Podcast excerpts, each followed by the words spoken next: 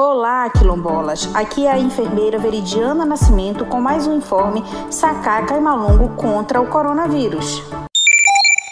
Quem já teve Covid-19 pode se vacinar?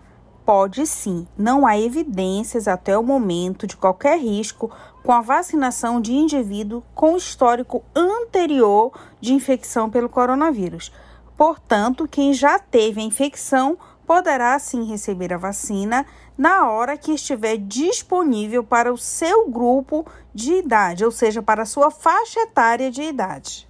Para dúvidas ou esclarecimentos, faça contato com a enfermeira Veridiana Nascimento através do telefone 093 991 29 0047.